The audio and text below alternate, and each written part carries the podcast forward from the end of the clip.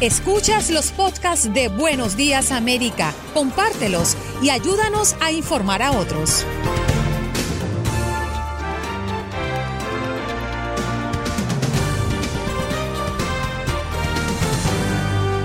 Hoy en Buenos Días América tuvimos la oportunidad de conversar con Eileen Cardet desde el sur de la Florida, periodista de Univisión 23 Miami, y con Max Pérez Jiménez para hablarnos de lo que ocurre en la zona triestatal. También conversamos con Janet Núñez, vicegobernadora de la Florida republicana, a propósito de que comenzó la convención demócrata que se estará llevando a cabo hasta el próximo jueves. Beto Altamirano, creador de una aplicación llamada Iris él junto a dos jóvenes mexicanos buscando cambiar la comunicación entre los ciudadanos y el gobierno. Sara Moses Moreno, periodista que reside en Beirut para hablarnos de las víctimas mortales por la explosión en el puerto de Beirut el pasado 4 de agosto y qué se sabe en este momento en torno a la investigación. Y Raúl Peinberg con sus comentarios alrededor de la política en los Estados Unidos.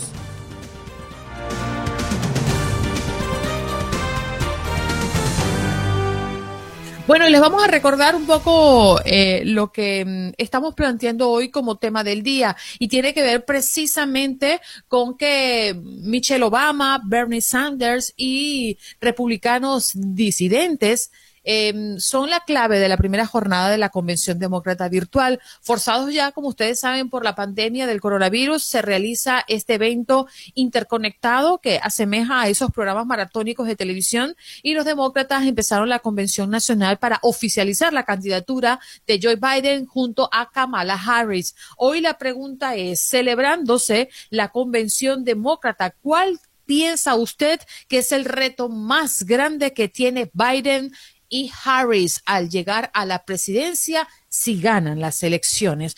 ¿Cuál cree usted que es el reto más grande que tienen los demócratas Biden y Harris si ganan la próximas presidenciales. Llamen al 1-833-867-2346. Ese es nuestro punto de contacto, nuestra línea telefónica para que se comuniquen con nosotros a partir de este momento. Mientras eso llega, quisiera compartir con ustedes parte de lo que se vivió en la jornada de ayer, en la primera jornada, valga la redundancia, de esta Convención Nacional Demócrata Virtual. Comencemos con Michelle Obama, porque dice que Donald Trump es el presidente equivocado para este país. La ex primera dama de los Estados Unidos resaltó en esta convención todos los logros de su esposo, el expresidente Barack Obama. Obtuvo junto a Joe Biden como vicepresidente y también pues la gestión del hoy candidato a la presidencia. Vamos a escuchar un poco a Michelle Obama que participó ayer en una intervención un poco más larga. La empatía, eso es algo en lo que he estado pensando mucho recientemente, es la capacidad de poder ponerte en el lugar de otro. El poder reconocer que las experiencias de otra persona tienen también un valor. La mayoría de nosotros esto lo entendemos como instinto. Si vemos a alguien que está sufriendo está pasando por un mal momento, no lo juzgamos, sino que le extendemos la mano porque pensamos, Dios no lo quiera, esa podría ser yo. No es un concepto tan difícil de entender. Y eso que inculcamos a nuestros niños, como muchos de ustedes, Barack y yo, hemos hecho todo lo posible para que nuestras niñas tengan, nuestras hijas tengan ese, esa fundación, ese cimiento moral que nos dieron también nuestros padres y abuelos. Pero actualmente en este país los niños ven, ven lo que está pasando cuando ya no pedimos empatía los unos de los otros. Los niños miran a su alrededor y se preguntan, si quizás hemos estado mintiendo todo este tiempo de quiénes somos y qué es lo que valoramos. Ven a la gente en los supermercados que se ponen a gritar porque no quieren ponerse una mascarilla para protegerse y para proteger a los demás. Ven a la gente que llama a la policía porque una persona está haciendo algo común corriente, pero tiene un color de piel diferente.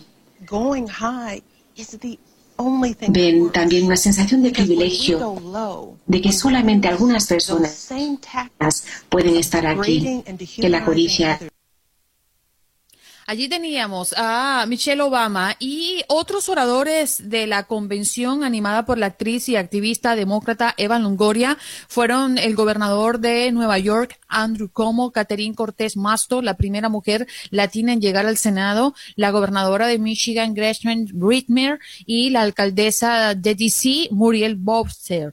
Eh, fueron las que estuvieron como parte de la jornada o la primera jornada de esta convención nacional demócrata. Esta convención continúa hoy hasta el jueves, cuando Biden aceptará la nominación del partido. Su compañera de fórmula, la senadora Kamala Harris, dará su discurso el día de mañana, miércoles. Así que es parte de lo que se ha dejado ver en el arranque de esta convención nacional demócrata. Y hoy, como tema del día y alrededor de esta celebración, pues le preguntamos a la, la audiencia cuál piensa que es el reto más grande que tiene Biden y Harris si llegan a la presidencia. 1-833-867-2346. Abrimos las líneas telefónicas con Pablo. Pablo, ¿cómo amaneces? Muy buenos días.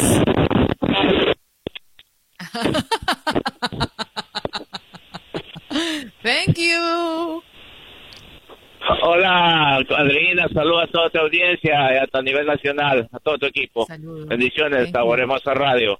Eh, pienso que el mayor reto va a ser el hacer lo mismo que hizo el señor Barack Hussein Obama con su esposa cuando los señores republicanos y el señor Bush quedó esto en soletes, la economía, cuando nos fuimos de una guerra errónea, errática, cuando era ir contra los de Afganistán y Osama Bin Laden y Al Qaeda, fuimos contra Irak, que no tenían nada que ver, no tenían bombas químicas, no tenían nada de exterminio, no tenían nada.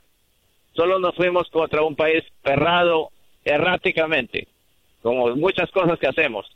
Y dejamos muy mal el nombre de Estados Unidos a nivel mundial, por cosas locas. Y ahora vino el señor eh, Barack Obama y levantó la economía con una lógica, con una coherencia, como un estadista que es, y lo dejó bien. Vino este señor y disfrutó las mieles del éxito de todo esa cosa que dejó él atrás en la economía que hizo Obama y lo disfrutó de una buena economía. Él se atribuía que era él, pero él sabe que fueron por todos los cambios y por todas las leyes, por todas las situaciones que se dictaron durante esos ocho años de mandato él solo ya vino a cosechar lo mejor de lo mejor. Luego le vino esta pandemia, cayó la economía, que nadie estamos contentos que no haya pasado esto, somos el país number one, no en erradicar la pandemia, sino en que estamos casi pasados los 5 millones y con mucha gente muerta. Uno que se muere es bastante. Vamos más de 150 mil y daba pena, en mi corazón me da pena son muchas familias y cuántos más van a sufrir. Ni siquiera puede despedirse. El reto más grande que va a tener Biden y la señora Kamala Harris va a ser tratar de levantar este mes este desastre económico en empresas, en restaurantes, hotelería, turismo. No es nada fácil. Este mm. país pasó por un desastre en los años 2030. Fue una la gran recesión, la gran depresión económica. Pero eso fue algo que lograron salir adelante con la fuerza de este país y la inteligencia de esas épocas, de esa gente que tenía fundamentos y principios y creían en el país y amaban ese país. Dios permita que los republicanos y los demócratas se unan para que saquen adelante y seamos de nuevo ese país de respetado y que ayudamos y que somos más humanos y no somos tan condenados, tan tremendos con ciertas personas que estamos tanto daño a la democracia. Gracias, Andreina. Bien, Pablo, un abrazo eh, para ti. Para corregirte, ya van 170 mil fallecidos solamente en los Estados Unidos. Vamos a hacer una pausa al regreso, vamos a estar conversando con Montoya y Jairo que también están en la línea telefónica, pero antes algunos datos interesantes. Perú registró un récord de casos diarios por primera vez, reportó más de 10 mil contagios. Eh, también hablan los epidemiólogos, epidemiólogos que surgieron, eh, sugirieron vacunar primero a los millennials y no a los ancianos. El gobierno de Malasia dijo que la cepa de coronavirus que se expande en el sudeste asiático es de 10 veces más potencia, las palabras de los expertos, y Argentina confirmaron 4.557 nuevos contagios y 111 muertos.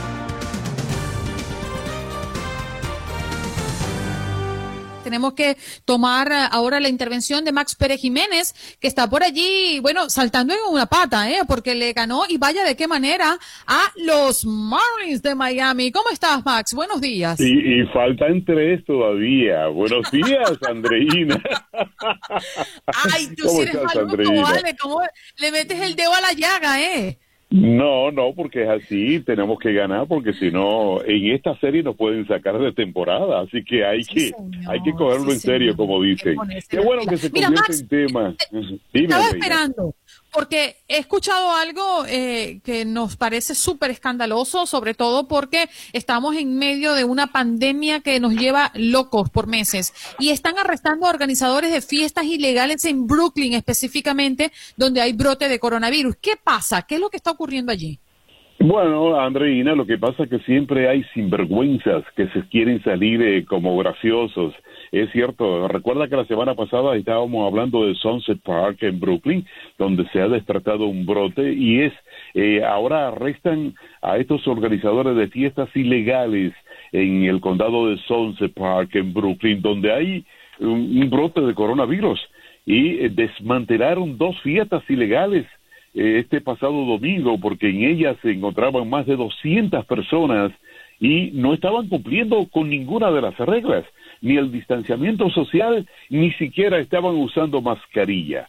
A estos eh, organizadores de estas fiestas ilegales, pues ya han sido procesados para llevarlo a la justicia y darle su merecido, porque yo creo que esta es una verdadera vagabundería debido al momento difícil que estamos enfrentando. No solamente, me llevaría a los organizadores, también me llevaría a las 200 personas que están allá adentro, ¿eh? porque si esas 200 personas no pagarían o no irían, no existiría fiesta. El problema, Andreina, que descubrieron cuando ya se habían desparpa, o sea, todo el mundo se había ido para su ah. casa. Imagínate, salía a buscar lo que estaban en la fiesta, si no se pedía, si están de forma ilegal, ¿qué identificación van a pedir para entrar a esta fiesta? O sea que eh, yo creo que esto hay que, gracias a Dios que se está procediendo en la ciudad de Nueva York con este tipo de actividades. Eh, yo, yo, yo haría lo que tú piensas. No solamente me llevo los organizadores y no los que están participando, que se creen los superhombres y supermujeres, y esto es lo que ha propagado este mal. Oye, Andreina, antes de que me vaya, quiero comentarte una, una noticia buena. Y qué bueno que tú tienes este tema de, de eh, la posibilidad de enviar fuerzas federales a la ciudad de Nueva York. Hay un dime y direte con esto. Ahora con, el, con la cuestión de la convención, tú sabes que esto va a ser tema de largo. En Long Island, Nueva York, el coronavirus ha dejado mucha tristeza y dificultades, pero en medio de todo esto surge una linda historia. Tito Velázquez, quien después de 111 días en el hospital y atendido por médicos de cuatro hospitales, finalmente fue dado de alta en el día de ayer, sano y salvo. Qué historia bonita esta, ¿eh? Venció el coronavirus.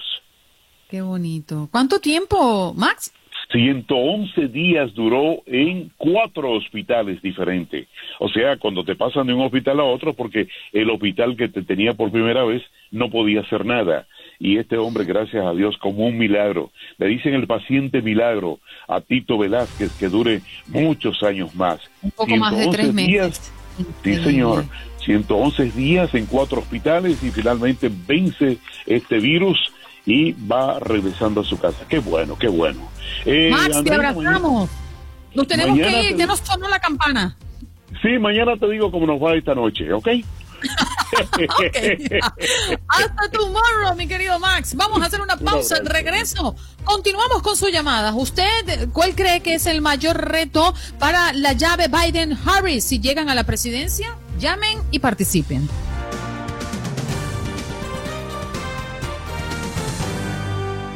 Vámonos a Miami. En el sur de la Florida está Eileen Cardet, periodista de Univisión 23 Miami, para hablarnos de lo que es noticia en ese lugar. Muy buenos días, Eileen. ¿Cómo amaneces? Buenos días, Andreina. Aquí siguiendo un día muy importante, son las elecciones en Miami-Dade, luego de una participación bastante impresionante eh, en la votación anticipada, ¿no? Muchas personas votaron, sin embargo, pues todavía muchas no, algunas como yo, a mí me gusta personarme frente a la urna, ese proceso y recibir mi, mi sticker, como dicen, me encanta. Así que me toca cuando salga de aquí de Univisión. Oye, tú sabes que eso me llama mucho la atención, Eileen, porque al igual que en nuestros países, muchos preferimos eh, ejercer nuestro derecho al voto de manera presencial. Creo que, no sé si se trata de un tema cultural, pero definitivamente es una sensación de privilegio. No sé cómo lo sientes tú. Igualito, es como una necesidad de ir a un colegio electoral y presentarme y pasar por todo ese proceso. Este año obviamente es increíble las pautas sanitarias que se han puesto, las personas van a tener que mantener el distanciamiento social, las mascarillas, hay personas desinfectando eh, las máquinas de votación cada vez que una persona sale de, de, ahí, así que bueno, estamos bastante protegidos en ese sentido, pero sí, es como este sentimiento que da, ¿no? De, privilegio, de orgullo y también de, de deber, y más este año que hay tanto, tanto en juego, ¿no? Así es. También debemos mencionar que el estado de Florida está reportando, Eileen, por primera vez desde junio la tasa más baja de las cifras diarias de coronavirus, pero invitamos a la gente que no se relajen. No, definitivamente son muy buenas noticias. Déjame ver si encuentro rapidito los, los últimos números pero los números están muy bien, se ha bajado bastante, mira, aquí ya los encontré la cifra exacta, solamente se reportaron 2.678, hace apenas unas semanas estábamos reportando cada día 13.000, 14.000 nuevos casos, así que muy buenas noticias también, la cantidad de muertos han bajado esta vez las últimas 24 horas, 87 cuando estábamos en 200 y pico, así que ojalá que esto sea la curva aplanándose porque es lo que necesitamos. Eileen, y hace una semana atrás estábamos hablando de un caso sumamente misterioso y tiene que ver con la madre del niño que apareció solo en Miramar.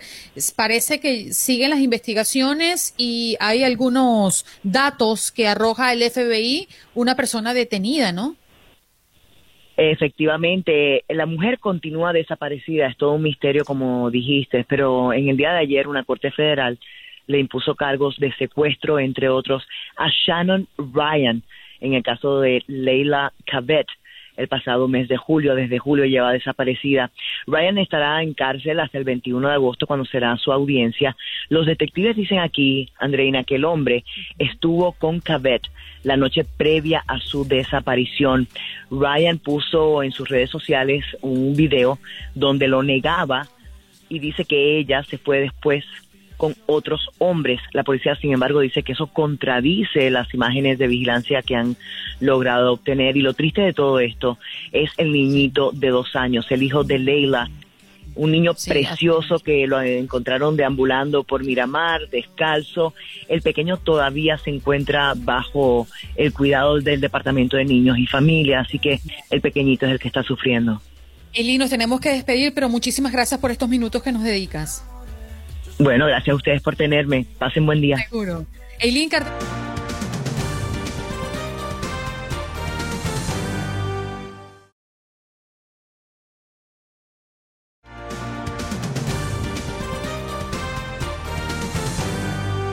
Bien, nos vamos de inmediato con nuestro próximo tema, que verdaderamente ha sido nuestro tema del día, porque ayer comenzó la convención demócrata que se estará llevando a cabo hasta el próximo día jueves. Esta convención llega en una semana llena de controversia, ahora además con la noticia de que varios buzones de correo fueron removidos sin previo aviso durante el fin de semana. Pero para hablar de todo lo que nos rodea en materia política, tenemos ya en nuestra línea telefónica a Janet Núñez, vicegobernadora de la Florida, republicana. Muy buenos días, Janet. Gracias por estar con nosotros. Buenos días, un placer estar con ustedes y su radio escucha. Bien, queremos tu opinión con referencia a la primera jornada de esta Convención Nacional Demócrata. Ayer habló la ex primera dama de los Estados Unidos, Michelle Obama, también Bernie Sanders. ¿Qué opinión te merece este inicio? Bueno, yo creo que el, inicio de la convención y yo creo que la convención en total va a ser lo que esperamos nosotros, que va a ser una celebración de ideas de socialismo, eh, va a ser una celebración de ideas radicales. Yo creo que entre más vamos a ver esta convención desarrollar, vamos a ver cómo ha dicho el, el candidato, el vicepresidente Biden, que él tiene en su opinión que él va a ser el presidente más progresivo en la historia de los Estados Unidos. Y yo creo que eso es algo que debe ser preocupante para nosotros que estamos trabajando duro día tras día, para eh, las personas que están eh, obviamente sufriendo, que están devastados económicamente, las personas que sí tienen eh, las, ideas, los mismos principios en que este país fue fundado. Vicegobernadora, buenos días. Le saluda Juan Carlos Aguiar. Yo quisiera entender en la política moderna por qué no se habla de propuestas y de resultados en vez de lanzar estigmatizaciones, es decir, eh, y no hablo solo de republicanos hacia demócratas, los demócratas también lanzan acusaciones contra los republicanos como, como, lo, como lo hacen los republicanos contra los demócratas, es decir, eh, frases que ya se vuelven repetitivas, como que es que solo hablan de socialismo, solo hablan de, de dividir, pero, ¿por qué no hablar de resultados? Eh, por ejemplo, la Florida, donde usted es vicegobernadora, es uno de los estados más afectados por el coronavirus. ¿Y por qué no decir qué se haría en la Florida en caso de que gane el presidente Donald Trump, en vez de decir que los demócratas van a, van a traer el socialismo y hablar del castrochavismo? Bueno, déjame, déjame estar muy clara. Para mí, lo que es hablar del socialismo no es una frase, no es un ataque político, para mí es muy, muy personal. Mis padres huyeron de, de, Cuba en el año 60, yo creo que es algo muy importante, es algo que yo me siento muy apasionada y para mí las ideas socialistas, hablar del socialismo es un compromiso que tengo. Ahora, hablar sobre los logros, yo estoy 100% de acuerdo con usted. Hay que hablar de los logros, los logros que ha podido llegar este presidente en la historia de nuestro país. Los latinos han visto la tasa de desempleo más baja en nuestra historia. Hemos visto viviendas en aumentos. Hemos visto un trato de acuerdo comercial que es histórico, que va a crecer los trabajos, que va a proteger los Estados Unidos. Y hablando de la Florida en particular, yo creo que es muy importante hablar. Sí, el estado de la Florida es uno de los estados que tiene el número de casos más alto, pero no es lo mismo decir que tenemos los números de casos más altos en comparación con los números de fallecimientos. Si vas a comparar la Florida con el estado de Nueva York, lo que tenemos en fallecimientos mucho menos del estado de Nueva York y otros estados también que tienen menos casos. Yo creo que este presidente con respecto a lo que es lidiar sobre la pandemia, hemos visto el estado de la Florida cada vez que hemos necesitado de la ayuda al nivel federal. Es, incluso cuando hemos pedido el Remdesivir, que sabemos que es el tratamiento que hoy día se está utilizando para mejorar aquellos pacientes que llegan a los hospitales, este presidente nos ha cumplido. Yo creo que los logros es importante hablar sí vamos a seguir hablando de los logros, pero de nuevo, para mí el tema del socialismo es algo personal y es algo que tenemos que seguir hablando sobre este tema. Sí, vicegobernadora, pero permítame, siguiendo con la misma comparación que usted hace, el número de contagios versus el número de muertos entre la Florida y Nueva York. Efectivamente es abismal la diferencia, eh, quedando muy bien parada la Florida. ¿Por qué no hacemos la misma comparación, el número de contagios versus el número de muertos entre Estados Unidos y China, donde también es abismal y donde parte de la responsabilidad recae sobre el gobierno federal, que actualmente es republicano. Bueno, eh, yo creo que esta es una comparación un poco absurda porque uno no puede tener confianza que lo que ha dicho la China sobre contagios, sobre, fallecimientos, sobre hospitalizaciones, yo, yo no tengo confianza de que la China, que siempre ha...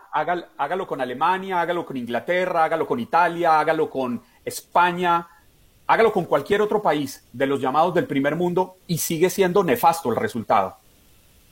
Bueno, yo creo que es importante que vamos a seguir buscando la manera de, contener este virus. Eh, yo sé que lo que es comparación Es muy fácil decir en los Estados Unidos es un desastre, pero también tenemos que tener en cuenta que este presidente está lidiando con esta pandemia. Todos los estados tienen, por ejemplo, en la, la Unión Europea, cada país va a hacer lo que ellos piensen que es lo mejor. Aquí tenemos 50 estados. Cada gobernador tiene control sobre lo que hace en su estado. Cada gobernador tiene que colaborar no solo con el presidente, pero también con los alcaldes. Y yo creo que vamos a tener que seguir lidiando con esto hasta el día que tenemos o una vacuna, eh, que sabemos que este presidente ha trabajado duro para traer una vacuna. Yo creo que nunca en la historia de, de este país, en ningún país, hemos visto la rapidez con que han podido llegar a la fase número 3 yo creo que eso va a ser algo sumamente importante para seguir combatiendo con este virus que sabemos que no va a terminar en el corto plazo. Jane, permítame cambiarle de tema y es que ya hemos mencionado a través de este programa gracias a las declaraciones del presidente Trump con relación a financiar el correo, ¿no? Eh, y el Servicio Nacional de Correo de los Estados Unidos advierte, por su parte, de que no da abasto y de que eso podría tener un impacto devastador en el recuento electoral. En unas cartas enviadas a las autoridades de 46 estados del país y del distrito de la capital, Washington, aseguran que no pueden garantizar que los votos enviados por correo para las elecciones del 3 de noviembre, donde se decide, entre otras cosas, el presidente Trump, pues lleguen a tiempo para ser contabilizados. Eh, hay una gran polémica porque sabemos que Trump ha sido y, se ha manifestado en contra de este proceso para ejercer el derecho al voto. Y unado a eso, hemos visto también durante el fin de semana que han retirado buzones de los correos, al menos en Nueva York. ¿Qué opinión te merece toda esta movida en relación al Servicio Nacional de Correo de los Estados Unidos? Bueno, obviamente nosotros queremos asegurar que todas las personas que van a ejercer el, derecho de votar, que, que, lo puedan hacer de una manera eficiente, de una manera segura, y yo creo que eso es algo importante. Tenemos que buscar la manera de asegurar que las elecciones en todos los estados en este país eh, tengan lo que es los recursos, la facilidad para poder asegurar ese voto. Eh, también tengo entendido el presidente Trump no está de acuerdo con seguir financiando. Y por otra parte, estamos viendo el retiro de buzones. A eso me refiero. Eh, muchos especulan de que podría ser una mala jugada. Bueno, yo creo que el presidente ha dicho que apoya fondos adicionales pero no dentro del rescate de lo que están hablando eh, los demócratas de tres mil millones de dólares en estados, otros estados que han tenido problemas mucho antes de el, virus. Pero yo creo que es importante, yo estoy de acuerdo, hay, hay que buscar la manera de asegurar que esto, estos votos que van a llegar por medio del correo, hay que buscar la manera de asegurar que van a, estar eh, no solo llegando a tiempo, pero que van a, estar seguros y van a, poder buscar la manera de hacer eso. O sea, Janet, que tú crees que esto que está ocurriendo con el correo puede ser un trastorno eh, importante en la decisión que se tome el próximo 3 de noviembre? Bueno, no, yo creo que las personas van a mirar a, todos los temas. Yo creo que es importante eh, buscar cuáles son los temas importantes para cada cual, porque lo que es temas importante para mí tal vez no son los mismos temas de otra persona. Esto obviamente es una de las cosas que vamos a tener que seguir lidiando, es algo que vamos a tener que asegurar que vamos a tomar decisiones eh, no solo sobre un ataque, no solo, solo un tema, pero sobre lo que es el complejo de todos los temas. Vicegobernadora, Kamala Harris es la primera mujer que podría llegar a ser vicepresidenta de los Estados Unidos. Eh, no la tiene nada fácil el, ex, el, ahora vicepresidente Mike Pence. Estamos hablando de una mujer que es bastante preparada, de una mujer que eh, es combativa al momento de dar, de dar sus, sus discusiones y sus debates, eh, bastante apasionada. ¿Cuál cree que debería ser la estrategia del, vicepresidente Pence al momento de enfrentarse a ella en, las discusiones que se vengan en las próximas semanas? Bueno, yo pienso que el vicepresidente Pence eh, no tiene nada que temer. Yo creo que él también es un hombre preparado, una persona que lleva eh, tres años y medio en el puesto. Yo creo que él ha tenido muchas responsabilidades como vicepresidente, tal vez más que otro vicepresidente en la historia reciente, y yo creo que él también eh, va a tener mucho que decir en un debate vicepresidencial. Sabemos que la señora Harris tienes toda la razón, una, una persona preparada, una persona que tiene un historial, una persona que tiene mucha experiencia, pero también una persona que tiene ideas radicales. No hay de otra. Ella fue nombrada la, la senadora más radical en todo el Senado de los Estados Unidos. Eh, no fue Bernie Sanders, no fue Elizabeth Warren, fue Kamala Harris.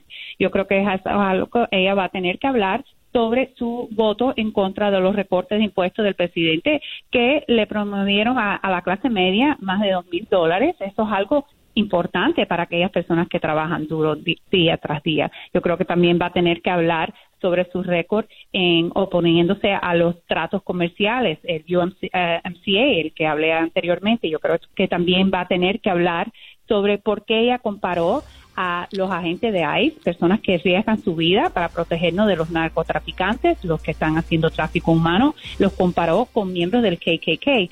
Muchas cosas que ella tiene en su récord, en su historial, que ella va a tener que defender y yo creo que obviamente estoy buscando, eh, estoy muy entusiasmada de ver ese debate, a ver cómo van a poder destacar y compararse unos a los otros con sus ideas. y gobernadora, Lamentablemente se nos fue el tiempo, pero valoramos el tiempo que nos ha dedicado acá en Buenos Días América. Gracias por participar. Muchas gracias.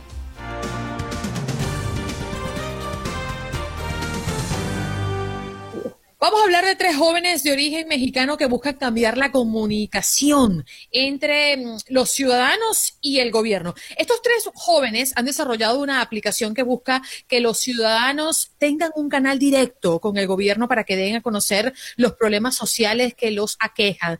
el CEO y el cofundador de Iris, así se llama, empresa de tecnología enfocada en conectar a los ciudadanos con su gobierno local ya están acá con nosotros y le damos la bienvenida a Beto Altamirano. Muy buenos días, Beto, ¿cómo estás? Buenos días, buenos días, ¿cómo están? Este, gracias por la invitación aquí de estar con ustedes, platicando un poco sobre Iris. Sí, ¿cómo se les ocurre la idea? ¿Cómo nace esta iniciativa y qué tan complicado fue materializarla? Claro, yo creo que como cualquier idea, es, este, al principio es, es, un poco complicado, ¿verdad? Obviamente, este, crear una plataforma de tecnología, más como latino, a veces este, nos, nos, no nos intimida, pero como se nos hace un poco este, challenging, ¿no? Este, querer empezar una, una compañía de tecnología. A mí personalmente tuve una experiencia cuando tenía 18 años que me llevó a, a involucrarme en lo que viene siendo las tendencias este, políticas a los 18 años, este, a, mi padre lo deportan. Y en ese momento, este, a mí me, impactó mucho. Y, fue como que una, un eye-opening, ¿no? Este, a este mundo de la política, porque vi cómo la inmigración, las leyes de inmigración en este país dividieron a mi familia. Y entonces me involucré mucho en la política este, de Texas, en campañas políticas, luego trabajé en el Senado y luego en la Casa Blanca. Y en ese proceso descubrí que había un, este, un, reto, ¿no? Al conectar a los ciudadanos con sus gobiernos. Es decir, yo estaba recibiendo muchas llamadas cuando estaba en el Senado sobre baches, graffiti, vandalismo, cuando en el Senado de Estados Unidos no se encarga de, arreglar esas cosas, es el alcalde de una ciudad, ¿verdad? Entonces supe que había una oportunidad para crear un tipo de plataforma que le permitiera al ciudadano fácilmente reportar este tipo de incidentes de infraestructura de una ciudad o de algún tipo de, este, de comunidad urbana hacia su gobierno, ¿no? Entonces, ahí es donde nace la idea. Y me junto con Beto Gómez, que es mi socio, y con Eduardo Bravo, que es mi otro socio, y nosotros tres creamos esta plataforma que al principio se llamaba City Flag, hoy en día se llama Iris. Sabe que eh, nada más admirable que ver personas jóvenes, personas eh, hispanas, inmigrantes, descendientes de inmigrantes, demostrando la pujanza de una raza y cambiando tabúes que se han tratado de eh, implementar a lo largo de las décadas aquí en Estados Unidos y por eso lo felicito. Esta aplicación, Iris, puede ser implementada por los gobiernos locales desde el más chico de una, una pequeña ciudad en Texas hasta una ciudad como Nueva York. Así es, así es. Tenemos dos, tres productos, ¿no? El número uno se llama el Community App, ¿no? Este producto lo puede adoptar cualquier tipo de ciudad, pequeña, mediana o grande, ¿no? Y esta plataforma le permitiera a cualquier ciudadano poderse conectar con ese gobierno local. El segundo producto es Iris for Business. Iris for Business le permite a cualquier tipo de comunidad este, reportar o informarle a, a contratistas o developers de cuáles cosas les, gusta les gustaría ver este, en su comunidad, qué desarrollo, ¿no? Cuando van a ver desarrollos en alguna comunidad como puentes, este, infraestructura de agua, etcétera, es importante que el, sector privado este, tenga un consenso de qué está pasando en su comunidad y qué es lo que ellos quieren ver. Se llama la participación pública, ¿no? Son los procesos que le permite a cualquier compañía privada entender qué es lo que quiere la comunidad. Ese es nuestro segundo este, producto. Y nuestro tercer producto es un producto para la militar. Acabamos de ganar un contrato con la Fuerza Aérea para poder conectar a la gente que vive en las bases militares y también a la gente que trabaja en las bases militares con lo que viene siendo este, los líderes de mantenimiento en una base militar, que son los grupos de ingeniería. ¿Por qué? Porque es bastante importante darle también acceso y permitirle a la gente que vive o trabaja en las bases militares este, a, hacia reportar ese tipo de incidentes también en las bases militares, ¿no? Y también la comunicación. Hemos visto muchos incidentes últimamente que han pasado en las bases militares, desde tendencias de salud mental a tendencias de gente desaparecida, cuando lo que queremos hacer, lo que queremos hacer es reportar ese tipo de cosas hacia su... Me llama la atención, eh, Beto, lo que hablas del último punto, el último producto que mencionabas porque se entiende que a nivel de infraestructura, eh, las bases militares y todo lo que tiene que estar conectado con el gobierno tienen una comunicación directa. Y me llama la atención que llegue un externo a intentar comunicar estas dos vertientes. Háblanos de cómo se logra superar esa barrera. Bueno, no es fácil, ¿eh? te digo, no es fácil porque obviamente hay mucha seguridad en las bases militares hay una infraestructura que no es muy fácil este, a penetrar o acceder. Entonces nuestra idea es, bueno, ok, si sabemos que hay mucha seguridad, ¿qué podemos lograr? Entonces empieza de poco a poco. Lo que comenté era la visión a largo plazo, la visión de, poder tener, este, obviamente, acceso a otros temas aparte de infraestructura como salud mental y reportar gente desaparecida, etcétera. Eso sería el segundo nivel. El primer nivel es implementar un producto que fácilmente te, te ayuda a reportar temas de infraestructura, ¿no? En una base militar. Empezando con algo muy básico, el acceso será un poco más flexible. Estamos trabajando con un grupo de ingeniería, ¿no? Que nos está dando acceso a poder trabajar con su sistema tecnológico. La razón es porque ellos, o sea, el, gobierno, nosotros pensamos que es proactivo, pero la realidad es que el gobierno es reactivo en todas sus maneras, ¿no? Desde el gobierno estatal, federal y local. Entonces, es difícil adoptar tendencias tecnológicas porque el gobierno funciona de una manera reactiva. Y es lo que está pasando con el sistema federal en la Fuerza Aérea, en el DOD. Pero también la Fuerza Aérea lanzó un programa que se llama AFWorks, que es un programa de innovación para permitirle a compañías startups como la mía en trabajar con el sistema DoD de la Fuerza Aérea, ¿verdad? Para poder innovar ciertos procesos. Entonces, gracias a ese proceso y a ese programa, estamos trabajando ahorita con la Fuerza Aérea. Si no, una compañía de, mi tamaño, o sea, de una startup, sería casi imposible trabajar con la Fuerza Aérea. Beto, permítame, le hago una pregunta personal eh, que tiene mucho que ver con lo que usted nos contó al comenzar. Eh, ¿Cuántos años tiene en este momento? Yo tengo 30 años. Este, tengo 30 años, sí, sí, sí. Hace 12 años deportaron a su padre. ¿Él ya pudo regresar a Estados Unidos? Así es. Hace 12 años este, recibí una llamada, ¿no? Y era mi padre y, me estaba diciendo que, que no, no, iba a poder llegar esa noche o cualquier otra noche, pero que creyera en mí, ¿no? Y me acuerdo muy bien de esa llamada. Fue después de un partido de fútbol americano en el que participé. Y, y, dolió mucho, ¿no? Es, es, fue algo que lo viví, ¿no? Este, carne viva, o sea, eso le pasan a muchas comunidades latinas aquí en, Estados Unidos, pero eso no me, no me desmotivó, al contrario, creo que como lo mencioné, me motivó a, involucrarme en la política de mi comunidad, a participar, a ser un ciudadano que se involucraba, ¿no? Y eso fue hace 12 años, mi padre finalmente obtuvo su visa y ahora su residencia hace dos años, y, este, y bueno, es un, es un cambio, ¿no? Que ha impactado mi vida. Seguramente nos estamos preguntando muchos cuál alcance tiene Iris, ¿no? Eh, si yo estoy, en qué estado puede funcionar y cuál ha sido la efectividad, cuántos problemas se han resuelto gracias a este aporte tecnológico, Beto? Claro, ahorita estamos trabajando con ciudades como San Antonio. San Antonio tiene una población de alrededor de 2 millones de personas. También estamos trabajando con ciudades como la, Ciudad de México, ¿no? Que es una ciudad bastante complicada y grande. También estamos trabajando con, con estados como New Jersey y otras ciudades pequeñas y medianas en Texas. Y también nuestro alcance llegó a Inglaterra, donde estamos trabajando con la ciudad de Bristol. Y todo esto comenzó hace tres años. Hace tres años con la idea de poder construir una plataforma que le permitiera mejor a, los ciudadanos mejor comunicarse con su gobierno local. Yo creo que el Internet, o sea, en los noventas nos dio la habilidad de crear contenido, nos dio esa habilidad de crear páginas web, etcétera. Hoy el Internet nos está dando la habilidad de crear influencia. ¿Y cómo se ve esa influencia? Es como lo que estamos haciendo hoy. Estamos aquí grabando este show de radio por medio del Internet, ¿no? Webcam. Pero también esto nos debería de permitir poder reportar cosas que vemos en nuestra comunidad hacia nuestros gobiernos locales. El tiempo se nos agotó, nos encantaría que te dieras una pasadita por Nueva York para que puedan las personas conectar con el gobierno local y decirles que las cosas en las calles están desastrosas.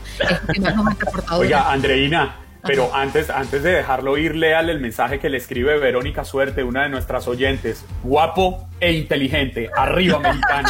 Gracias, Verónica. A ver, no, me pongas, no me pongas rojo, tranquilo. Aquí muerte.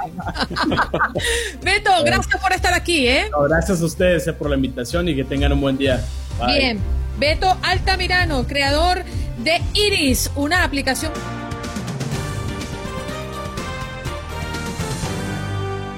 Bien, vámonos con nuestra próxima invitada y tiene que ver con un tema que ha sorprendido, escandalizado y además han mantenido pensando al mundo entero. Las víctimas mortales, mortales, quiero decir, por la explosión en el puerto de Beirut el pasado 4 de agosto aumentaron eh, al inicio de esta semana a 180, mientras que los equipos de rescate continúan los trabajos para recuperar cadáveres en el epicentro de la tragedia. Así lo han informado múltiples medios y además la fuente del Ministerio libanés de Salud. Hay también más de 6.000 personas heridas, según las últimas cifras de ese ministerio. Y con nosotros para aclararnos la situación actual está Sara Mosler eh, Moreno, periodista que reside en Beirut. Sara, gracias por tomarte estos minutos y compartir con toda la audiencia de Buenos Días América. Muchas gracias por invitarme a vuestro programa. Sara, eh, nos quedó siempre la duda el motivo y si verdaderamente em, los químicos que se encontraban en el lugar hicieron eh, que esta explosión fuese tan asombrosa como la vimos a través de las redes sociales. Hasta hoy, ¿qué se conoce de la investigación? Bueno, pues por lo que se sabe hasta el momento es que la explosión parece ser que fue causada por el almacenamiento de 2.750 toneladas de nitrato de amonio pero aún así eh, se ha procedido a realizar una investigación. Hasta el momento se ha detenido a 25 personas eh, por la explosión, entre ellas a altos funcionarios del puerto de aduanas y a oficiales de seguridad, incluso al director general de aduanas del Líbano. Y también se sabe que tanto el primer ministro en funciones, Hassan Diab, como el presidente del Líbano, Michel Aoun, tenían conocimiento desde el mes de julio de que en el puerto de Beirut se almacenaban 2.700 toneladas de nitrato y que estas podían destruir la capital. Pero bueno, aún así el, presidente del Líbano, Michel Aoun, ha dicho que la investigación tendrá que esclarecer si se ha tratado de un caso de negligencia, un accidente o una injerencia externa, porque todavía no se puede eh, asegurar cuál es el motivo. Además, ahora mismo eh, se quiere llevar a cabo una investigación eh, con expertos internacionales. De hecho, tanto Francia como el FBI van a participar en la investigación porque muchas voces dentro y fuera del país creen que una investigación nacional no daría mm, con las causas de la explosión debido a la, corrupción del país y a que se puede encubrir la verdad de alguna manera. Sara, en algún momento se llegó a conocer allá entre la población de, de, Beirut, entre los habitantes, eh, los de a pie, los ciudadanos de a pie, como les decimos aquí en Latinoamérica, eh, se llegó a conocer la información de que se almacenaba tal cantidad de nitrato de amonio. Es que realmente eso es peligrosísimo. Sí, no, no. Yo creo que, que, bueno, que toda la población estaba incrédula ante, ante lo que ocurrió. Nadie se esperaba eh, que esto, bueno, que esto fuera causado por 2.700 toneladas de nitrato y de hecho en los primeros momentos tras la, tras la explosión, eh, la gente estaba pues muy desconcertada y lo primero que se pensó es que fuera una bomba, un misil, un ataque de, de otro país nadie se podía imaginar que hubiera sido eh, causado por, por, por el almacenamiento de esta sustancia. Y en principio, ¿por qué estaba almacenada allí?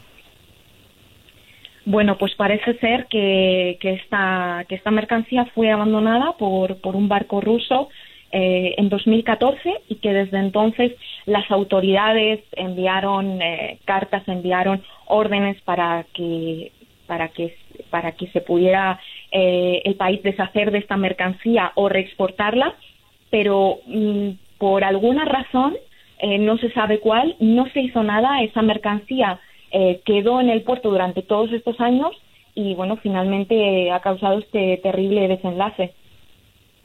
Sara, ¿usted dónde se encontraba cuando ocurre esto, esta explosión? Las imágenes que le dieron la vuelta al mundo son realmente dantescas es aterrador ver las historias de vida y de muerte y de desolación que se vivieron en la capital del Líbano. ¿Qué estaba haciendo usted en ese momento?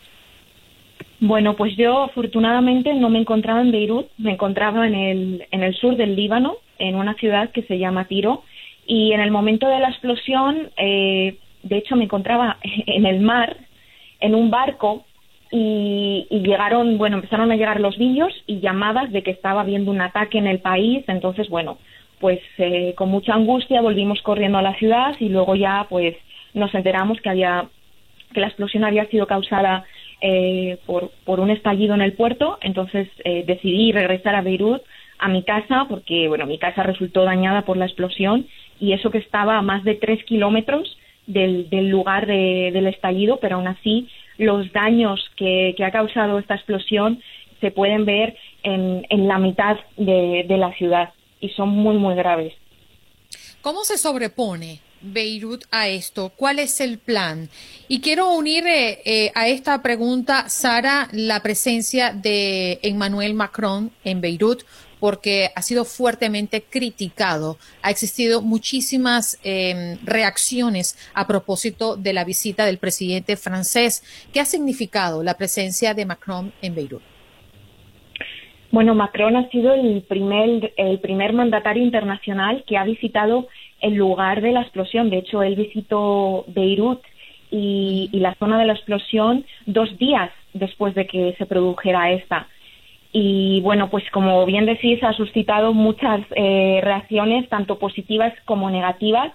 Eh, el gobierno del Líbano eh, obviamente está en contra de, una intervención extranjera, de que la investigación sea realizada por, por, por países extranjeros, pero la oposición y mucha parte de la población del Líbano eh, están de acuerdo en lo que en lo que dijo Macron de que se necesitaban reformas políticas eh, y económicas en el país y se necesitaba crear un nuevo pacto político que pusiera fin al sectarismo eh, que hay en las instituciones públicas libanesas y que bueno de algún modo pues han contribuido al colapso del país antes de que ocurriera la explosión y que, y, bueno, de alguna manera a que se haya producido eh, esta explosión. Lo que sí ha hecho Macron es eh, ha auspiciado una conferencia internacional de donantes y gracias a esa conferencia eh, se han reunido promesas de 300 millones de dólares en ayuda urgente para llevar al país.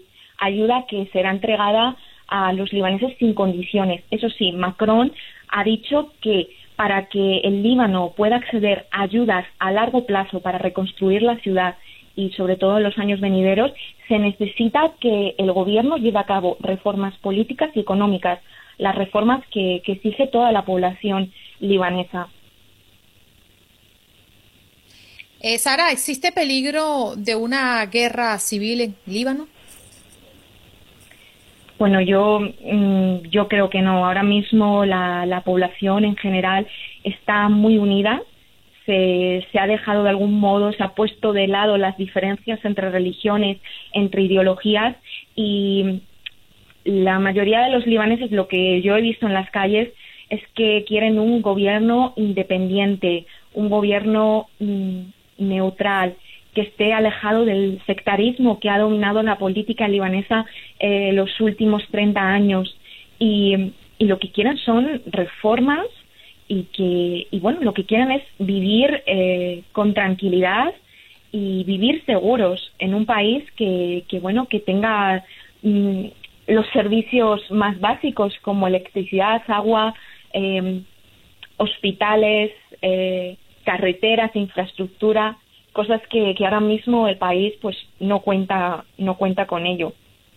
Bien. Pero, pero además es que eh, el Líbano y Beirut, eh, Andreina eh, y Sara no lo, no lo podría decir si es así o no, según lo veo yo, eh, parece signado por una extraña maldición. A mediados de los 80 fue afectado por una guerra dolorosa cuando se había recuperado bien en los coletazos de lo que sucede en Siria estaba otra vez saliendo adelante y viene esta explosión. ¿De dónde sacan esa fuerza?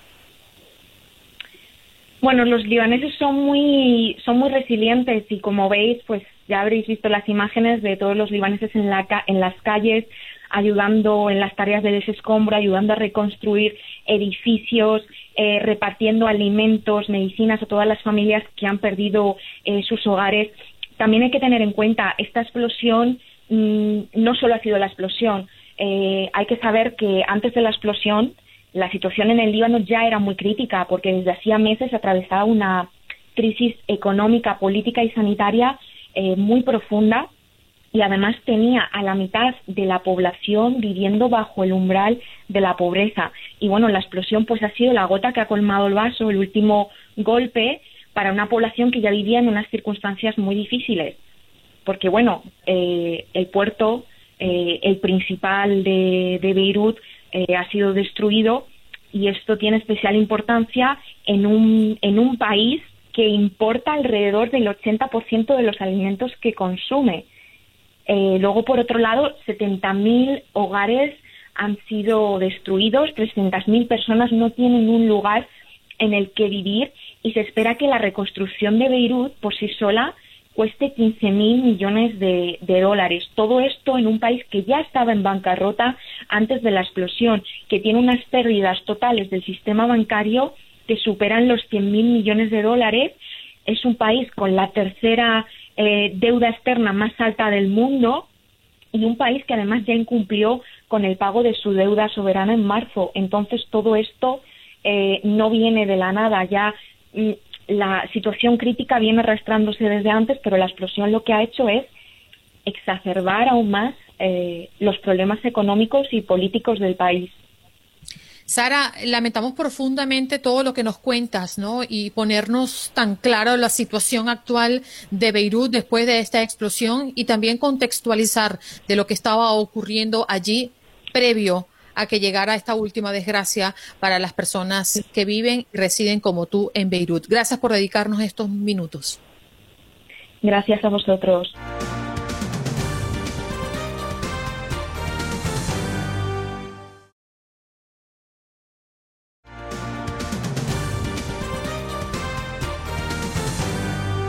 Lamentablemente falleció el, el, hermano del presidente Donald Trump, el señor Robert Trump, falleció a los 71 años, es el hermano menor del mandatario de los estadounidenses. Sin embargo, hasta el momento la Casa Blanca no ha especificado la causa de este deceso ni la enfermedad que podría haber propiciado esta pérdida para la familia presidencial.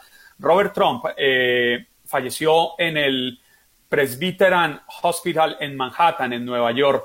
Y el presidente Donald Trump expidió, Andreina, un comunicado oficial en el que dice, con dolor de corazón comunico que mi hermano Robert ha fallecido esta noche. Fue no solo mi hermano, sino mi mejor amigo. Lo echaremos de menos, pero nos volveremos a encontrar. Su recuerdo continuará vivo en nuestros corazones para siempre. Te amo. Descansa en paz señaló este comunicado. Se sabía que hace alrededor de un mes el hermano del presidente había tenido eh, un eh, pequeño accidente, una caída que le generó una hemorragia cerebral, eh, pero no se ha establecido oficialmente, al menos no se ha conocido si esto sería lo que habría detonado su muerte. Desde Buenos Días América, de TUDN Radio, de la cadena Univisión, nos solidarizamos con el mandatario de los estadounidenses por esta lamentable pérdida, Andreina. Así es, Juan Carlos. Nos vamos de inmediato con Raúl Peinberg, que ya está listo. Raúl, muy buenos días. El decano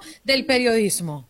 Adelante. bueno, gracias. Decir decano del periodismo es casi, casi decirme viejo, Andreina. Así que bueno, pero se, agradece. Muy bien, se agradece. muy bien. Carlos y me dijo que tuviera mucho respeto contigo y que usted era el decano del periodismo. Así que ese regaño Raúl se lo tira Juan Carlos. Oiga, Raúl, ¿usted me cree que Andreina, Andreina Gandica tiene una particularidad para acomodar las cosas? En el Facebook queda grabado este programa y es muy fácil revisarlo. Yo dije. Me parece muy bien. No, yo dije, no por la edad, pero Raúl Peinbert bien podría ser un decano del periodismo hispano en Estados Unidos. Reto públicamente a Andreina Gandica a que me demuestre lo contrario. Raúl, muy buenos días, qué alegría una vez más. Muy buenos días, Juan Carlos. Igualmente con el gusto de siempre estar con ustedes y bueno, eh, un día de, mucha información. Fíjate que me, llama mucho, mucho la atención algo que acaban de mencionar hace apenas unos instantes y es este crecimiento eh, realmente desproporcionado de contagios del COVID-19 para con nuestros jóvenes.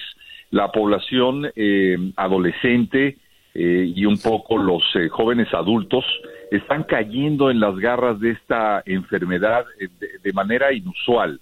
es decir, una enfermedad que estuvo golpeando fuertemente a personas mayores, eh, con enfermedades persistentes, etcétera, y que ahora eh, han convertido en blanco de esta pandemia a nuestros jóvenes, y eso es muy, muy delicado, y nos habla también de la necesidad de eh, concientizarlos en que esta enfermedad, uno, es real, y dos, puede ser mortal. Así que, bueno, hay que tener mucho cuidado y creo que esto amerita una plática de muchos padres con sus hijos, y sobre todo de un llamado a la conciencia de nuestros jóvenes para que realmente se puedan cuidar. Sin embargo, bueno, las primeras planas lo dicen todo. Eh, las eh, ocho columnas, eh, por decirlo de alguna manera, de los principales medios, tanto electrónicos como tradicionales, destacan lo que fue ayer esta convención nacional demócrata, que pues de manera virtual y pienso yo, y lo hemos hablado de manera coherente con la situación que vivimos por la pandemia, se centra en Milwaukee, pero reúne la participación de muchas personalidades de, que se unieron desde diferentes puntos del país. Y no cabe la menor duda que la cereza del pastel de esta convención fue el mensaje que emite la ex primera dama Michelle Obama, eh, que fue la oradora estelar de esta primera jornada y la última en hablar en esta convención eh, demócrata un discurso, desde mi punto de vista, eh, potente, con decenas de referencias al actual presidente, creo que manejadas con, con mucha diplomacia y naturalmente las referencias a la crisis que está enfrentando el país como nunca eh, hasta ahora. Siento yo que fue fuerte, crítica al liderazgo de un presidente en ejercicio por parte de una ex primera dama, un vocabulario que pocas veces se escucha, en donde incluso dijo que ser presidente no cambia quién eres, sino solo muestra quién eres de verdad. Y de ahí podríamos arrancar a citar muchas cosas de lo que ella dijo. No sé ustedes qué piensan, pero también otro aspecto importante fue la participación, en este caso, de, Joe Biden. Joe Biden surge en esta convención eh, demócrata, bueno, como un apoyo importante a la presidencia de Joe Biden pero sobre todo como el doctor que llegó a sanar, a tratar de coser esa herida interna que tiene el Partido Demócrata entre las corrientes liberales que él representa en muchos sentidos, Bernie Sanders, eh, y naturalmente las corrientes más conservadoras como la de Joe Biden. Y lo digo porque hay muchos liberales dentro del Partido Demócrata que no creen que Biden finalmente vaya a atreverse o a lograr, si es que llega a la presidencia, realizar las reformas que este país eh, necesita. Pero fue un evento político muy interesante en esta recta final y que nos antepone ya en un momento crítico de números, porque hemos hablado de las ventajas que Biden había mantenido o que sigue manteniendo frente al presidente Donald Trump, pero hoy tenemos que decir que esas diferencias se están achicando. ¿Por qué? Esa es una buena pregunta, Juan Carlos Andrés. Sí, me, llamó poderosamente la atención porque además es inusual eh, ver el llamado de republicanos eh, a apoyar a Biden, ¿no? El republicano más destacado de la noche fue el exgobernador de Ohio, eh, John Kasich, ex rival, de hecho, de Trump en la contienda presidencial del 2016. Creo que fue algo atípico e inusual en este tipo de jornadas. Y que muestra, Andreina, de alguna manera, lo que dentro del Partido Republicano también eh, se puede estar cocinando. Y este es un asunto que deberá de tomar muy en cuenta el eh, presidente Donald Trump en este intento por la reelección. A veces mm, difícil de pensar que lo pueda lograr. El republicano Casey, que es gobernador de Ohio, fue sin duda, como lo ha señalado, una de las figuras centrales en este primer día de convención demócrata. Y él dijo algo que me llamó mucho la atención. Dice, he sido republicano toda la vida, pero ese vínculo es secundario ante mi responsabilidad con mi país. Una frase muy fuerte, muy potente, que podría estar dándonos estos indicios del apoyo que eventualmente de manera interna puede darse desde el Partido Republicano a un presidente que no es republicano, pero que se abandera como tal para alcanzar la presidencia. Eso lo hablamos hace cuatro años y realmente eh, creo yo que eh, eh, también el Partido Republicano tendrá que unificar criterios que evidentemente muestran fisuras, como la de este ex gobernador que ayer sin duda fue una pieza clave, Andreina. Sabe, Raúl, que hace, hace un rato hablábamos con la vicegobernadora de la Florida, y yo le decía que me preocupaba de la política la forma en que se generan odios y se generan divisiones de un bando y de otro.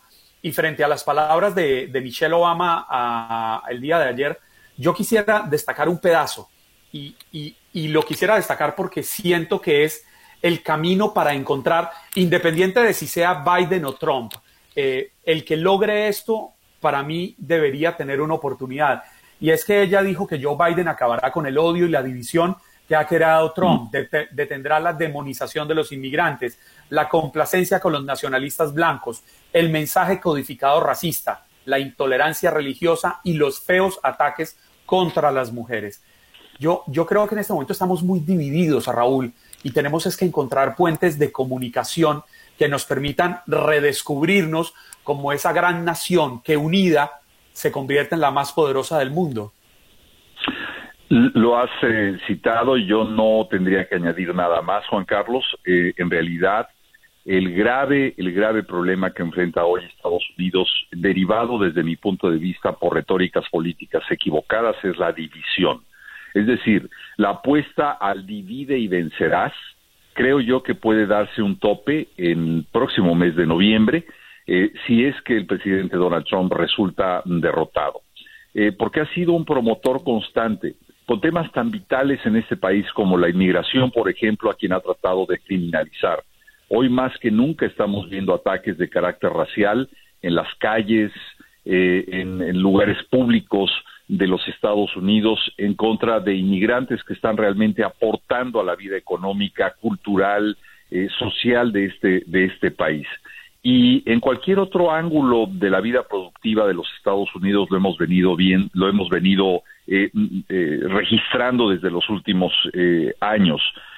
sin embargo, sí, la apuesta es a la unidad, la apuesta es a seguir siendo lo que hasta ahora este país ha sido, como tú lo mencionas, y creo yo que por esa razón el mensaje de Biden, más allá de que sea un demócrata, más allá de que tenga un gran número de seguidores en la juventud de los Estados Unidos y también detractores, por supuesto, sigue siendo esa apuesta a generar eh, unidad, no solamente en torno a un partido político, sino como habitantes de un país que hoy más que nunca, y en medio de una emergencia sui generis que es la pandemia, debe estar y debe mantenerse unido, sin lugar a dudas. Sin lugar a dudas. Raúl, un abrazo para ti. Eh, gracias por estar siempre con nosotros todas las semanas en Buenos Días América. Y discúlpame la introducción, ¿eh?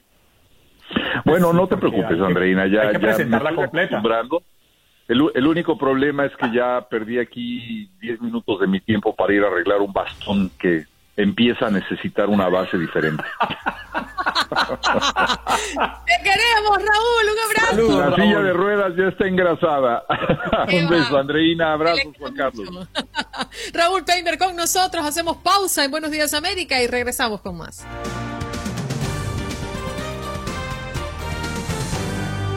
Ya, Mercader, muy buenos días. Good morning, es. ¿Cómo están chicos? Muy buenos días. Sí, claro, café en la mano y con todo el gusto de estar en Buenos Días. El mío está frío. días. Ah, Por aquí no ha pasado Domier.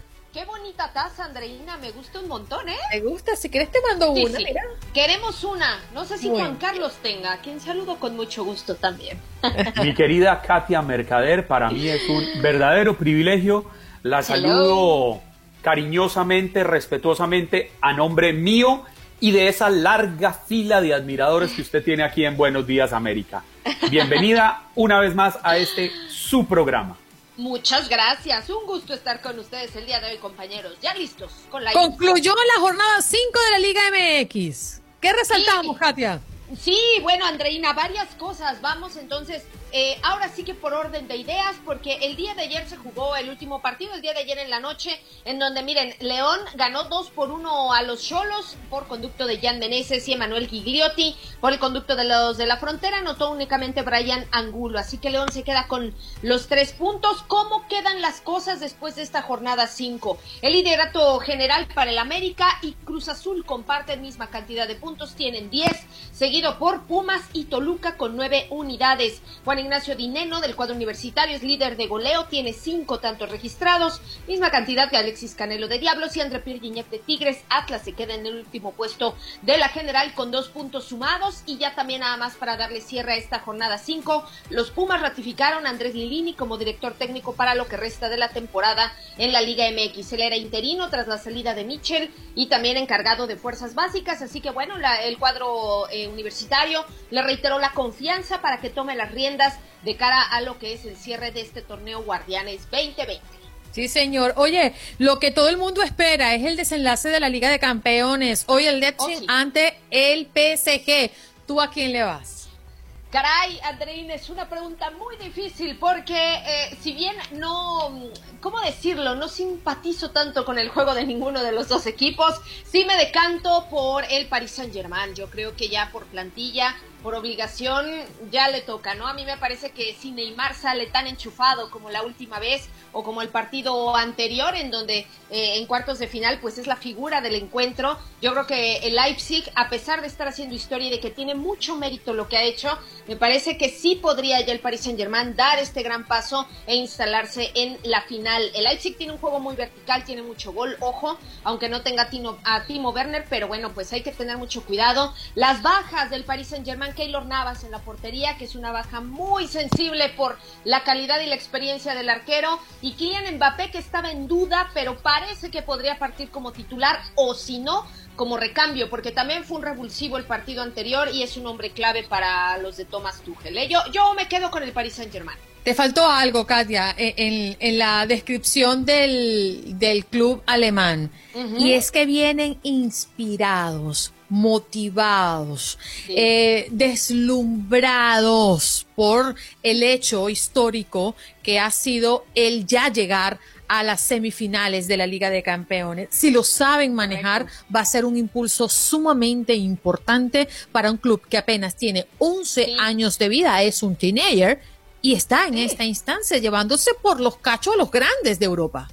Sí, no, y tienes toda la razón, Andreina, porque ya no tienen nada que perder. O sea, eh, eh, el Leipzig ya está ahí, como bien lo dices, haciendo historia, eh, con 11 años apenas de vida. Eh, la verdad es que de los que no partían como favoritos y llegan hasta esta instancia. Bueno, eh, para ellos yo creo que ya es eh, mucho más allá, ¿no? A lo mejor de lo que se hubiese esperado al inicio de la temporada. Tienen un gran técnico, misma escuela que Thomas Tuchel y Julian Nagelsmann. En cambio, el Paris Saint-Germain siempre trae aquí el peso cargando del favoritismo, de la obligación, porque para eso trabajan año con año. O sea, ya el Paris Saint-Germain domina las competiciones en Francia, la Liga, la Copa de la Liga, eh, la, etcétera y bueno, claro, lo que, o sea, la inversión tan fuerte que se hace, pues es precisamente para llevarse una orejona. Entonces, la presión, en efecto, está sobre el Paris Saint-Germain. Sí, señor. Vamos a cerrar con uno de los pocos casos que vemos por estos días a propósito de los estadios y de las convocatorias en eventos deportivos.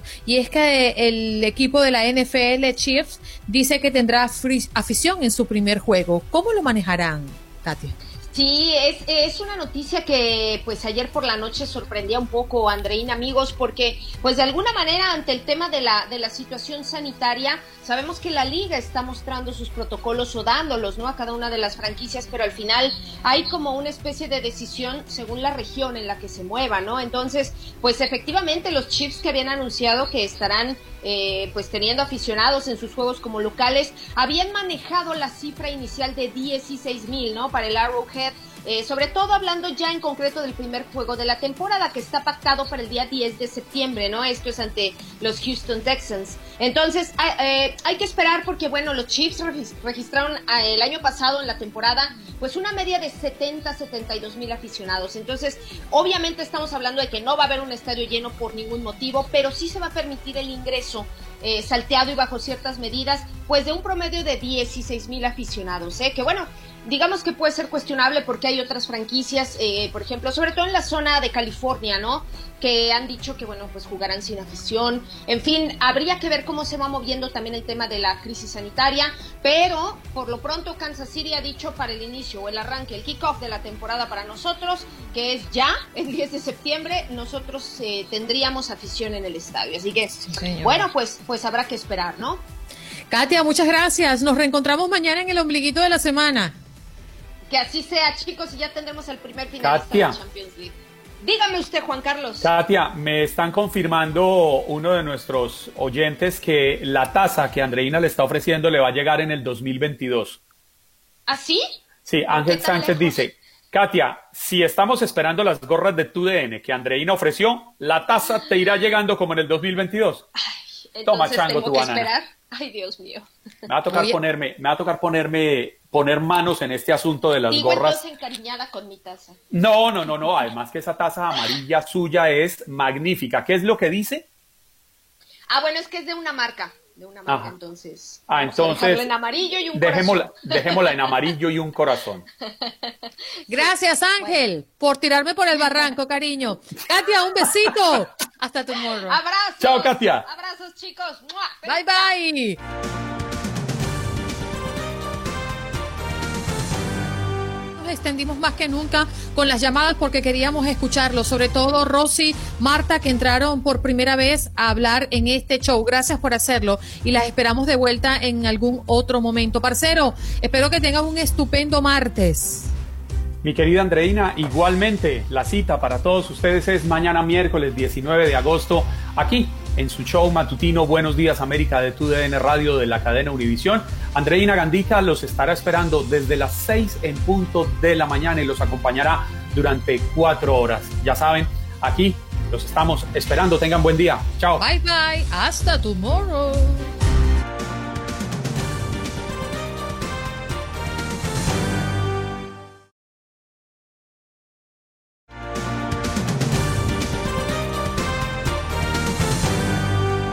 Espero que hayas disfrutado de nuestro podcast y recuerda que puedes seguirnos en las redes sociales en Buenos Días AM. Esa es nuestra página en Facebook.